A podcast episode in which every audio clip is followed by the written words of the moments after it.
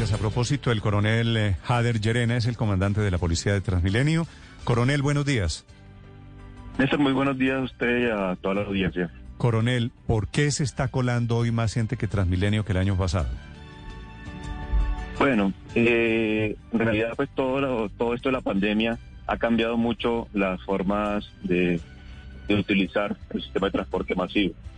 Primero, pues porque tenemos menos recursos, aunque no sería una excusa, pero hay muchas personas que tienen menos recursos y están utilizando este sistema de forma irregular.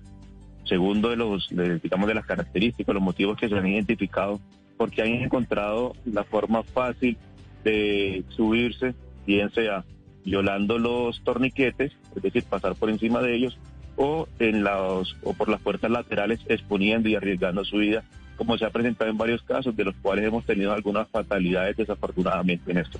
Sí, coronel, ¿y en qué porcentaje está el número de colados? Porque estaba contándonos Angie, se duplicó entre el año pasado y este año el número de, colados. Sí, efectivamente. Digamos que el, conteo no lo tenemos nosotros directamente, sino ya la empresa de Transmilenio como tal, pues sabe que no es, no es tan fácil empezar a contar eh, los, los colados. Sin embargo, también tenemos que decir que desde la Policía Nacional lo que hemos venido haciendo es imponer los comparendos que también han sido más de 40 mil comparendos por este tema de la evasión. Ahí es donde nosotros tenemos que articular todas las estrategias, también las vamos a, lanzar próximamente, no solamente desde el ámbito policial, sino desde la cultura ciudadana, desde las inspecciones de policía, con el fin de que se hagan efectivos también estos, estas multas, estos cobros, o que en algunos, en algunos casos que se pueda eh, cambiar, homologar el comportamiento contra la convivencia por una eh, charla pedagógica, por una actividad que se pueda hacer y que le, verdaderamente la gente, las personas entiendan que esto no solamente le hace daño a ellos, sino a todo el sistema de transporte masivo, porque es lo que va a ser en detrimento del servicio del mismo. Sí, coronel, tengo la cifra de que diariamente circulan por Transmilenio dos millones y medio de usuarios y que de esos dos millones y medio, 700 mil se están colando, entran sin pagar. Eso equivale casi al 30%. ¿Usted tiene la misma cifra? Sí, poco más o menos. Eso es lo que entre 500 y 600 mil eh, personas están sobre, sobre ese rango, pues, según el estudio que hizo la empresa Transmilenio. Sí, ¿y eso es incontrolable? Digamos que las, las estrategias que tenemos en este momento no dan cuenta de, del control que se está haciendo. Por eso se han implementado, y como le digo, es una, una estrategia articulada entre todos, no solamente del ámbito policial, se están implementando el tema de los torniquetes para que estén de, piso a techo, las puertas que están en los laterales, de igual forma, para que no permitan eh, que, que la gente ingrese de forma irregular digamos un trabajo articulado.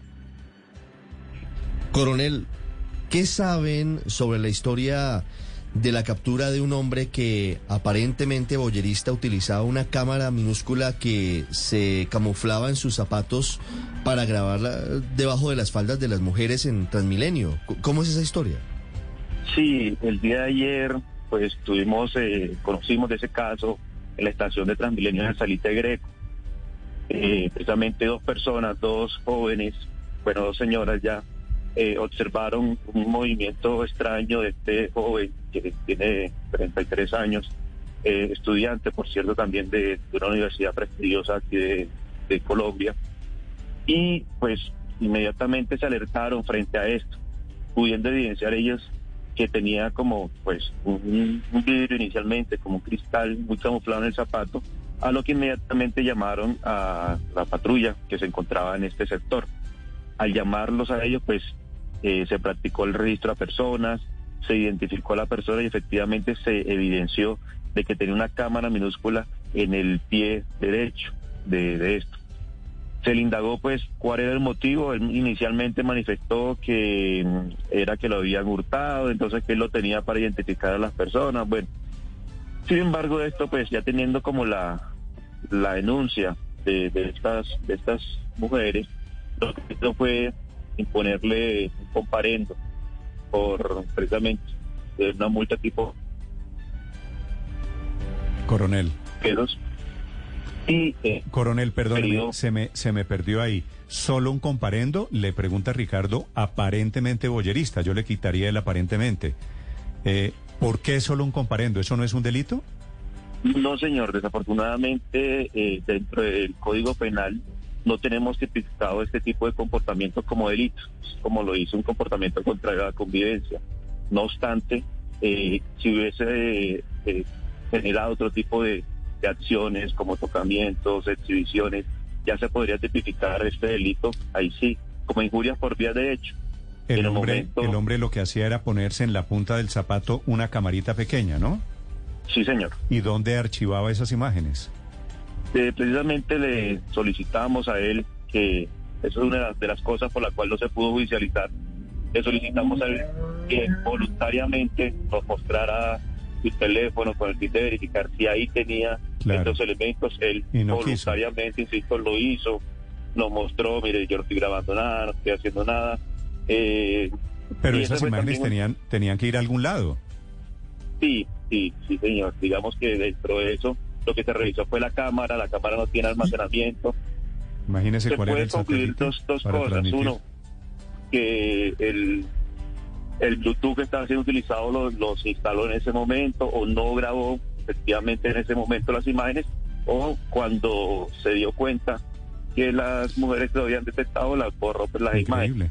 Insisto, desafortunadamente pues no tuvimos los elementos materiales probatorios para poder judicializar a esta persona y lo que se le implementó fue un comparendo, eh, como le digo, no deja de ser una Claro. sanción menor porque es aproximadamente un millón de pesos. Coronel Llerena, se tiene simplemente la confesión de las personas, eh, de- más que la confesión, el que ellas han dicho lo vieron grabar, pero mm, precisamente no se le encontró nada, no se sabe nada. O sea, se puede dudar. No hay, no hay grabación. Sí, padre Linero, buenos días. Buen día. Eh, sí, desafortunadamente, insisto, eh, para poder judicializar a una persona nosotros tenemos que tener los elementos materiales probatorios. Yo puedo llevar una cámara en cualquier parte de mi cuerpo y la puedo llevar apagada. Eso en sí, eso en sí no es un delito. Insisto, eh, las mujeres se percataron pero si de la él metía el pie, Sí. si metía el pie En medio de las piernas de debajo la- de las faldas de las señoras, pues era porque eso iba para algún lado. Sí, sí, señor. Y, y digamos que nosotros entendemos esa posición, pero también entiendan que si uno no tiene los elementos materiales probatorios, yo no puedo judicializar porque estoy jugando con la libertad de una persona.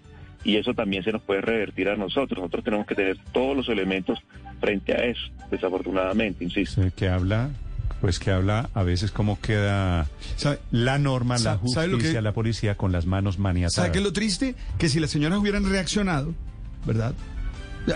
Reacciona, ellas hubieran ¿Qué podido cometer decir? un delito.